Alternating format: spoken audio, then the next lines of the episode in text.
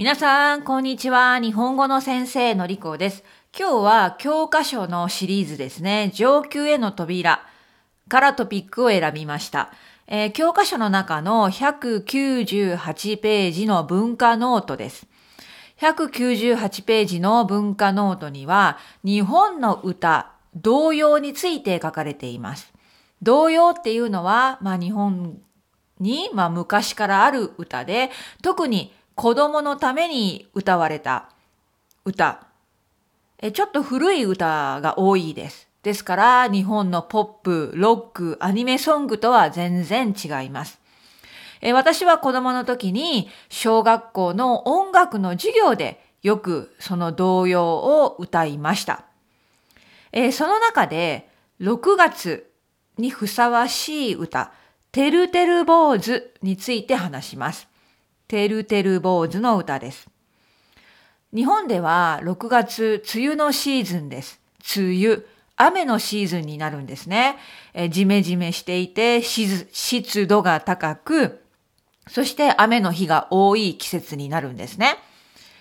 え今でも子供たちがこのてるてる坊主を作るのかどうか私にはわかりませんが、えー、小さい子供は、まあ、ハンカチとか布でお人形さんを作るんですね。それがてるてる坊主って言うんですけれども、え髪の毛がないので坊主なんです。ボールとね、坊主。そして窓のところに、まあ、飾っておいて、明日天気になりますように、晴れますように、雨が止みますようにってお祈りするんですね。これがてるてる坊主の人形の意味です。えー、私も子供の時に何回か作ったことがあります。えー、例えばですね、何か次の日、面白いイベントがある。ピクニックに行くとか、遠足に行くとか、そんな時にですね、前の日の晩にてるてる坊主を作った思い出があります。えー、そして明日遠足が雨で中止になりませんように、遠足に行けますように、そんなことをお祈りした覚えがあります。えまずは、てるてる坊主という歌をちょっとだけ聞いてみましょう。YouTube の歌になります。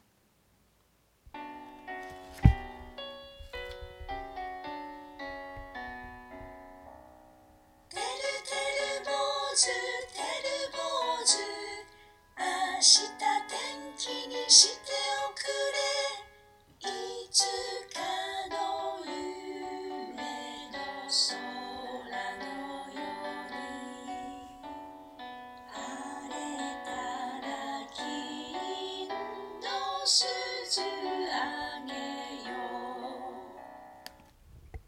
どうでしょうか？えー、またビデオのリンクをつけておくので、興味があったらチェックしてみてください。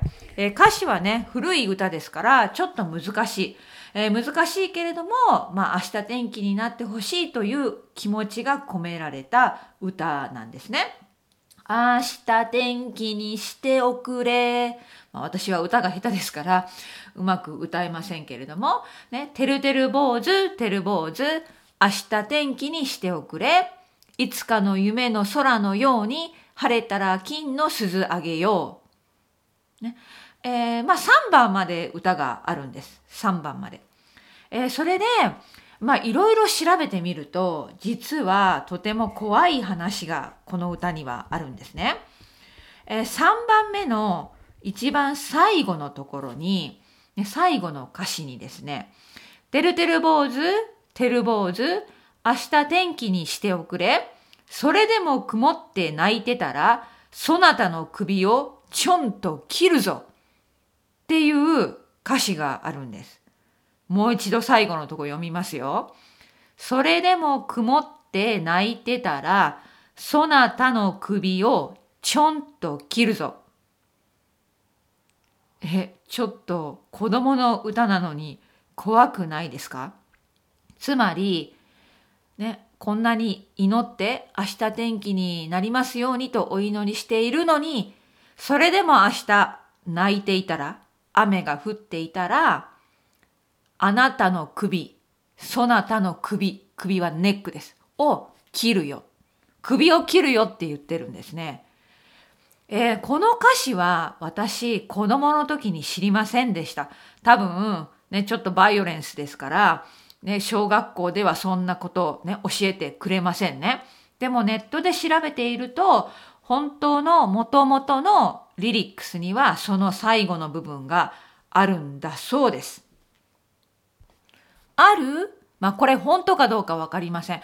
一つのウェブサイトの情報では、まあこの歌ができた、まあ由来ですね、由来。昔々昔ですね、このお祈りをする仕事をしていたのは、まあお寺のお坊さん、坊主だったんですね。えー、そして身分の偉い人が坊主さんに、ね、お寺の坊主にお願いしてください。明日晴れるように祈ってくださいというわけです。そしてお坊さんは一生懸命、まあ、お祈りするんですね。お祈りして晴れればいいんですけれども、もし雨が止まなかった。ね、次の日も雨が降っていたりすると、罰として、パニッシュメントとして、このお坊さんは首を切られてしまった。という話があるそうです。これもし本当だったらかわいそうな話ですね。ひどい話です。ね。えー、なので、まあそんな面白い話、エピソードもあるこのてるてる坊主の歌。えー、まあ6月に会いますね。最後の怖いところは置いておいて、えー、晴れてほしい、ね、雨は降ってほしくない、明日天気になればいいな、晴れたらいいな、これはみんなが思うことではないでしょうか。えー、それでは今日は中級の教科書、上級への扉の中から日本の童謡について話しました。その中でも、てるてる坊主。明日天気にしておくれ。えー、その歌について話してみました。それではまた。